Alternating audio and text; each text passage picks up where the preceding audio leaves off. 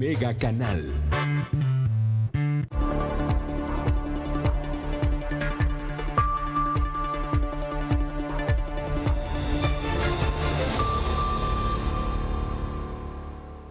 Gracias por estar con nosotros. ¿Cómo está usted? Le agradezco que nos acompañe esta tarde en Mega Noticias Vespertino. Tenemos bastante, bastante información que presentarle a usted. Ya lo sabe, estamos transmitiendo en vivo a través del canal 151 de Megacable. También, también estamos transmitiendo a través del Facebook Live. Ya lo sabe usted, en esta red social de Facebook nos encuentra usted como Mega Noticias eh, Colima en Facebook, así estamos, y bueno, pues ahí tiene todos nuestros contenidos. Además, además usted también ya lo sabe, estamos grabando este contenido para que usted lo tenga por ahí 3.40, 3.50 de la tarde y lo pueda escuchar a través de la plataforma de Spotify. Así que pues vamos, vamos, vamos empezando porque además de los temas COVID, pues hay información eh, importante, información relevante. Ya usted había escuchado eh, sobre la desaparición de una diputada del Congreso local, Francis Anel Bueno Sánchez. Esta mujer que bueno pues había desaparecido el 29 de abril, de hecho fue un miércoles, el jueves fue cuando se hizo más pública o creció el rumor de la desaparición. Quedó en rumor, la verdad es que no había quien confirmara los hechos, qué había pasado, qué había ocurrido. Hoy en la noche Hoy en la noche mi compañera Almendrita Pérez le presentará a usted la información completa. Yo le adelanto, yo le platico lo que pasó esta tarde. Hace unos minutos concluyó una conferencia de prensa aquí en el Congreso del Estado.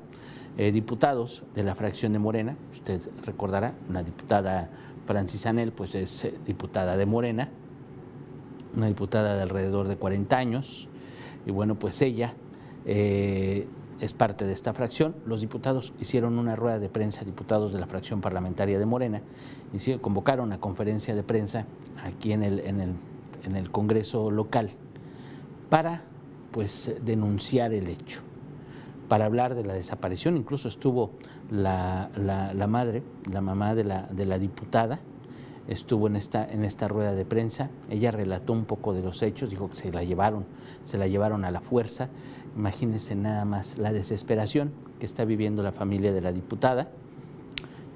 Confirman, obviamente, por los rumores que habíamos tenido. En Mega Noticias no habíamos manejado información porque pues no teníamos, aunque sabíamos que había pasado, no teníamos una confirmación total Obviamente, si se trata de una privación de la libertad, pues hay que guardar sigilo, tenemos que respetar lo que digan las autoridades y si algo hacemos en Mega Noticias es respetar los tiempos, respetar los procesos, respetar lo que pasa. Y bueno, pues hoy rompen el silencio, hoy convocan a conferencia de prensa. ¿Y qué cree? ¿Qué cree que denuncian los diputados? Los diputados locales, además de denunciar, de obviamente hacer pública la, desaparición de la diputada Francis Anel Bueno Sánchez, bueno, pues advierten que las autoridades no han hecho nada, no les han informado avances de la investigación, obviamente no han dado con su paradero, obviamente no les han informado las líneas de investigación que llevan hasta este momento y que bueno, pues la desesperación cada día, imagínelo usted, pues crece, cada día la desesperación crece, ella fue privada de su libertad en, en fue eh, privada de su libertad en la vía pública. Minutos después se da aviso a las autoridades, eh, informa, informa la mamá de la diputada, ellos avisan a la autoridad, avisan sobre este hecho y bueno, pues la empiezan a buscar. Y, e incluso, incluso días después piden que se active el alerta ALBA, el código ALBA, que es cuando una mujer desaparece. Fíjese nada más, aquí y lo platicaba con mi compañera Almendrita Pérez, y es algo importante. Pues aquí la autoridad debió decirle que, bueno, pues el código ALBA o la alerta ALBA se, se activa cuando desaparece una persona, pero en el caso de una privación ilegal de la libertad o en el caso de que se haya presumido otro hecho delictivo, bueno, pues las investigaciones llevan a otra cosa y bueno, pues el alertamiento que tengan que hacer las autoridades no es este, más porque se tiene identificado qué fue lo que pasó. Entonces, pues está el descontento, está la desesperación de la familia de la diputada, está además la impotencia también de los diputados del Congreso local, porque aunque sea un manifiesto, aunque hayan dado la cara o hayan denunciado esto los diputados de Morena, pues créame que el escosor, créame que el, temor, la molestia, la angustia, eh, pues permea en el resto de los diputados y de todos los partidos. Obviamente, pues los que son institucionales, pues van a ser muy institucionales con el gobierno. Los que no, pues obviamente van a manifestar eh, su molestia y su, y su sensación al respecto. Pero así es como están las cosas. Así es como ocurren muchos delitos. Y bueno, pues ¿qué hace la Fiscalía General del Estado? Dijeron los diputados. Ocurre el hecho, se hacen las denuncias, pues los diputados quieren hacer pública la situación para tratar de dar con el paradero de la diputada y la Fiscalía les dice, a ver, espérenme, silencio. Les piden que guarden silencio, les piden el sigilo porque fueran a entorpecer las investigaciones y para tratar de dar con ella, etcétera, etcétera, etcétera. El punto es que ya no aparece. Pues del 29 a hoy, pues ya transcurrieron más de 15 días y la diputada no aparece. Entonces, sí tienen algunos indicios, sí hay algunas pistas, no obviamente no las van a dar a conocer porque eso sí podría perjudicar las investigaciones, pero pues es un hecho sumamente grave que permanece en la impunidad, que hasta el momento pues está en la impunidad. Así de sencillo.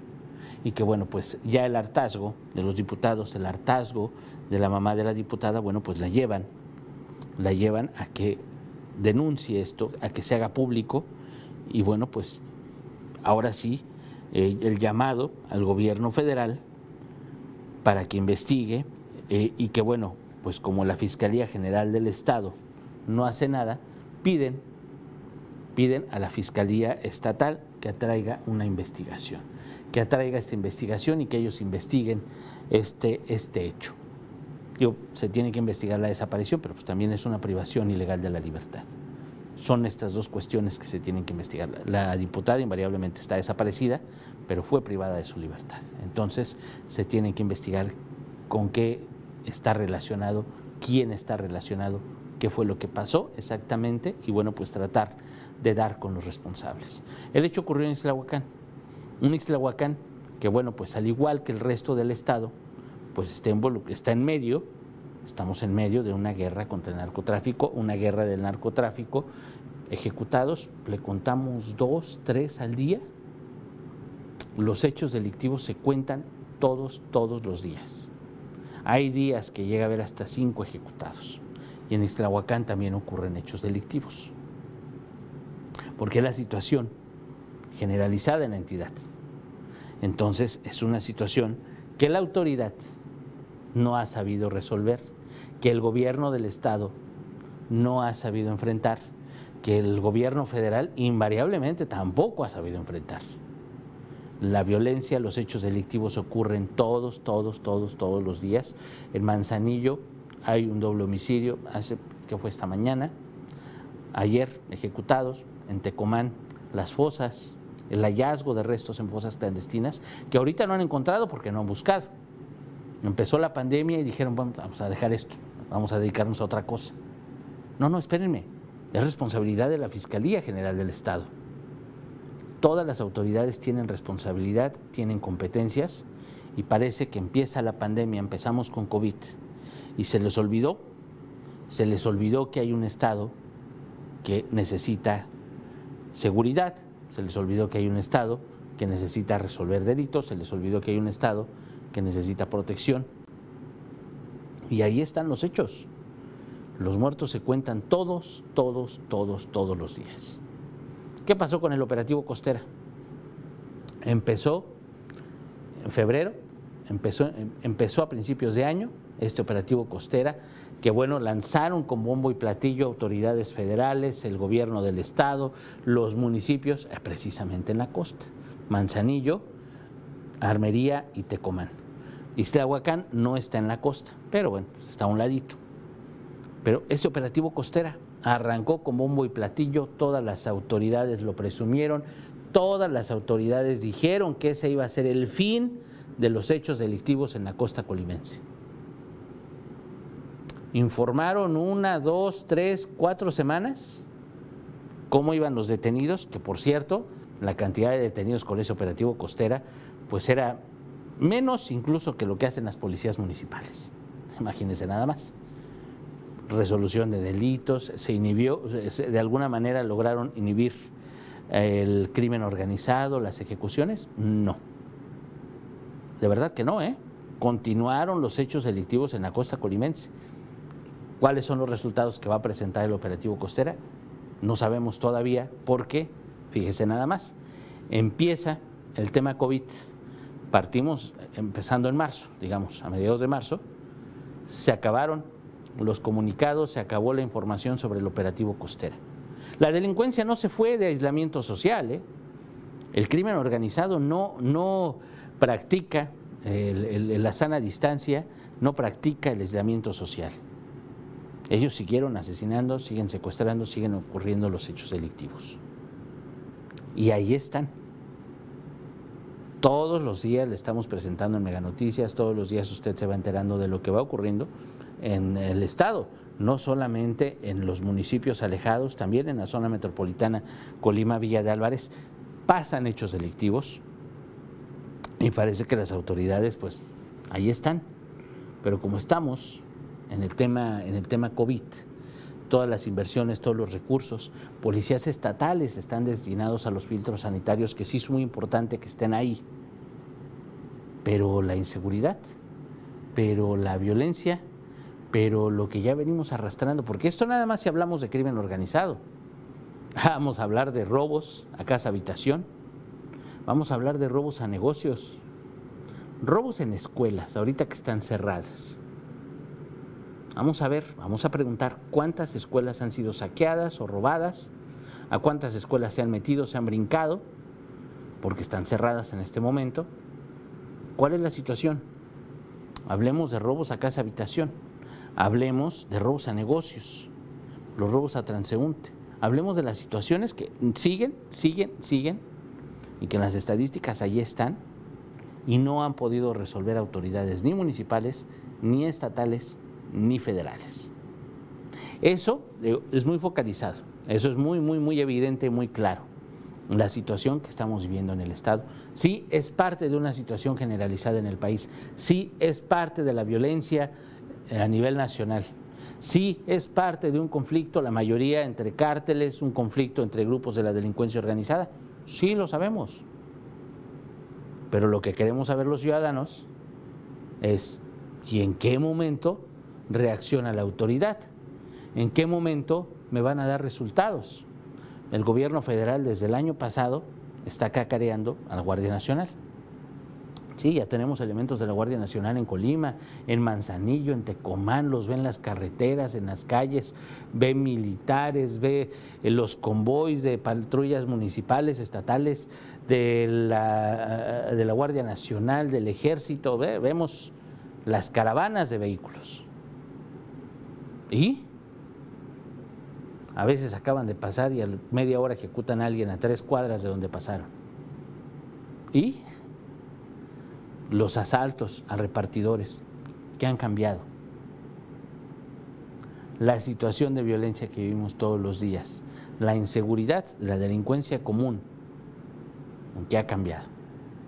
Datos se los presentamos. En Mega Noticias usted tiene los datos de cómo vamos cómo van las estadísticas mes con mes. Tenemos notas, tenemos información de cómo van avanzando las estadísticas, cómo van creciendo los números, cómo van incrementándose los delitos, incluso los que van a la baja también se los mencionamos, no nada más nos quedamos con los que van a la alza. Pero los hechos continúan y no hay quien se salve, no hay quien la libre. Hay ejecuciones de abogados, diferentes personajes, etcétera y bueno, pues en este caso, ahí tiene un hecho más que permanece en impunidad. Digo, si hablamos de hechos que continúan sin castigo, pues ¿qué pasó el año pasado con el secretario, exsecretario de Turismo? Con esa famosa fiesta que terminó con una persona muerta. ¿Y el exsecretario? ¿Y los demás involucrados? ¿Dónde están? ¿Cuál es la justicia?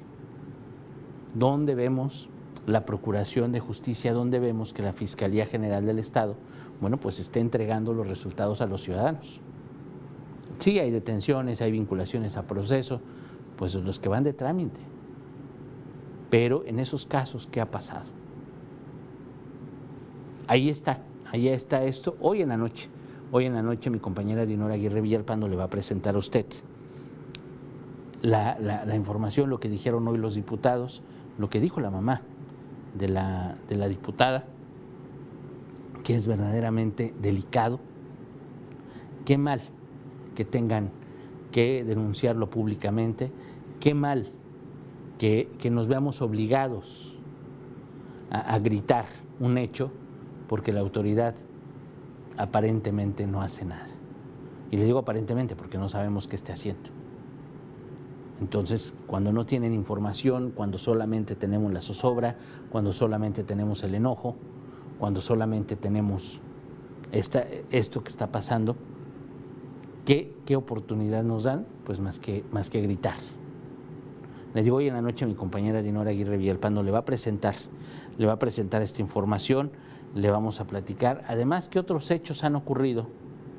¿Qué otros hechos han ocurrido allá en Ixtlahuacán? Porque déjeme decirle que no es, no es el, único, el único hecho ocurrido. Usted recordará, bueno, ha habido ejecuciones, ha habido un montón de casos, pero creo que algo de lo, de lo más relevante que ha sucedido allá en Ixtlahuacán fue el 20 de octubre, usted recordará el 20 de octubre de 2017, un día por la tarde, el alcalde, en entonces presidente municipal Crispín Gutiérrez Moreno, viajaba en una camioneta, fue atacado a balazos, fue asesinado a balazos en la autopista eh, de Manzanillo a Colima, ya muy cerca aquí en el, ingreso a la, a la capital, fue asesinado a balazos. Él ya él, fue, fue muerto a balazos, hubo detenidos incluso tras ese hecho. Se lo informábamos aquí en Mega Noticias, le digo, fue en el 2017, eh, desde, desde aquel entonces. Y bueno, pues sí, ya sabíamos que era un municipio con problemas del crimen organizado, ya sabíamos que era una zona pues, colindante con Michoacán, muy cercano a Michoacán, también parte de esta, eh, si no en la costa, sí, muy cercano a Tecomán, muy cercano a una zona en conflicto donde bueno, pues los grupos de la delincuencia organizada operan y bueno, pues era una zona peligrosa, ya lo sabíamos. Y las autoridades, bueno, pues ¿qué habían hecho? Desde el 2016, desde el 2017 estamos conscientes en Mega Noticias cómo va creciendo la violencia, en la costa principalmente, ¿eh? los municipios costeros, Tecomán, Armería, Manzanillo, pues son los que han sufrido esta crisis de violencia, obviamente todo el estado, pero Manzanillo el año pasado, y se lo decíamos, y, lo que va de este año, Manzanillo concentra la mayoría de los, de los hechos delictivos, de los homicidios dolosos que se cometen en la entidad. Entre, imagínense nada más, entre Manzanillo y Tecomán concentran prácticamente el 60%. Manzanillo, Tecomán y Armería concentran el 70% de los homicidios dolosos que se cometen en la entidad para que nos demos una idea de la situación en la costa. Precisamente por eso fue que a principios de año se implementó el famosísimo operativo costera. Fue por eso, fue por eso que se implementó, porque la situación en la costa, lo que hacen en la, la situación de los cárteles, pues sí es sumamente grave. Entonces, por eso se implementó ese operativo. lo que ocurrió, pues es que llega COVID y entonces las prioridades del Estado pues no cambian, simplemente se redireccionan, por decirlo de alguna manera. Pero en la costa la situación es grave. O díganos usted, que nos está viendo, cómo ve la situación en Manzanillo, cómo vive la situación en Tecomán, cómo, cómo está la situación en Armería. Porque con todo y los operativos hay ejecuciones, hay agresiones a balazos, hay hechos delictivos, siguen apareciendo fosas, o seguían apareciendo fosas, ahorita no las encuentran porque pues, no las han buscado. Y si hacen búsquedas y no las reportan o no reportan resultados, pues hay opacidad. Entonces, vamos a pensar que no han hecho operativos hasta este momento. Pero bueno, vamos a preguntar también cómo va la situación cómo están las cosas, vamos a revisar las estadísticas. Ya le presentaremos todo esto en la noche, usted lo verá, cuál es la situación en la costa, cuál es la situación en el estado, porque bueno, pues un hecho que se suma a todo lo ocurrido. Y le digo, y no vamos a hablar ahorita en este momento, digo, vamos a, vamos a ver el tema del reclusorio del Centro de Reinserción Social de Colima, que ese es un tema aparte. Ese reclusorio, pues es parte de la descomposición, bueno, no es de la descomposición, fíjese nada más, no quería verme tan agresivo, pero pues sí es parte de la incapacidad de la autoridad del gobierno del Estado para solucionar los conflictos. Desde el día que ocurrió, desde el martes, que ocurrió el motín en el Cerezo, pues hasta el momento no ha informado el gobierno del Estado qué ha pasado en el interior del Cerezo. No ha informado la autoridad estatal, se hicieron operativos, hubo aseguramiento de armas, de celulares, porque fue una burla, ¿eh? El hecho de que los mismos reos del Centro de Reinserción Social de aquí de la capital del estado hayan grabado con sus celulares lo sucedido, el motín, los balazos, las explosiones, los disparos de, las bombas de humo de los custodios o de, las, o de la policía o de las autoridades, ahí tiene usted en pantalla, el hecho de que ellos hayan grabado y hayan hecho públicas esas imágenes, esos videos, es una burla para la autoridad. Definitivamente es una burla. Y se están burlando de las autoridades penitenciarias, se están burlando de la Secretaría de Seguridad Pública del Estado, del gobierno del Estado. Porque ellos tienen los medios para denunciar y tienen los medios para sacar las imágenes adentro de la cárcel un lugar que pues uno piensa que incluso deben de tener inhibidores de señal o que deben de tener ciertas medidas para que la gente no, no, use su celular adentro. Uno, puede pensar un montón de cosas, pero la verdad es que ellos se burlaron de la autoridad, porque sacaron imágenes, exhibieron la, la incapacidad de la autoridad. Y hubo disparos, y no se sabe si nada más hubo disparos de un lado de, la autoridad hacia los reos o si los reos también dispararon. Eso no lo ha dicho tampoco la Fiscalía General del Estado. Hay mucha información que queda pendiente que no informa la Fiscalía Estatal. Digo, en este caso me parece eh, evidente también, bueno, pues hay una investigación, pero pues los reos ya están adentro, digo, ¿se les van a escapar? no, no creo. Hay información que es básica, que no afecta a los procesos, que debería ser pública, que los ciudadanos deberíamos de conocer, que tampoco la hacen pública. Confirmar un hecho, confirmar qué pasó. Hay confirmaciones que no ponen en riesgo ninguna, ninguna investigación, hay cuestiones que la sociedad debe saber y que nosotros como sociedad invariablemente no sabemos. Entonces, pues ahí tiene granitos, granitos, granitos que se van acumulando en una dependencia, en una dependencia que es fundamental para el ejercicio del gobierno del Estado. Que en este caso, en el caso del Cerezo, pues son dos dependencias. La Fiscalía General del Estado, que es la responsable de investigar lo sucedido, y la Secretaría de Seguridad Pública de la entidad, que es responsable del Cerezo, y que bueno, pues es toda una caja de Pandora que vive inmersa este, este cerezo o el, el sistema penitenciario inmerso en la corrupción. ¿Por qué? ¿Por qué presumimos esto? Porque han ocurrido hechos, hechos, hechos, y la autoridad los minimiza. Los trata como hechos aislados, cuando definitivamente pues no son hechos aislados. ¿Cómo pueden decir que es un hecho aislado en un motín, en una cárcel, un mes después de que hubo una riña con un muerto, un mes después de que hubo otra riña, un mes después de que hubo otro hecho? Estamos hablando que son seis conflictos, seis disturbios en la cárcel en menos de un año. Seis. ¿Y ha salido algún funcionario? No ha salido ningún funcionario. Han cambiado al director, han cambiado custodios. No. Nadie sale, nadie se va, no pasa absolutamente nada. Entonces, imagínense nada más cuál es la situación que estamos viviendo. Y bueno, Así, le vamos a tener información también al respecto hoy por la noche con mi compañera Dinora Aguirre Villalpando, para que usted esté muy pendiente. Y bueno, pues yo lo espero mañana, lo espero mañana a las 11 de la mañana en nuestro primer corte informativo. Le agradezco su atención, que pase usted. Muy bonita tarde.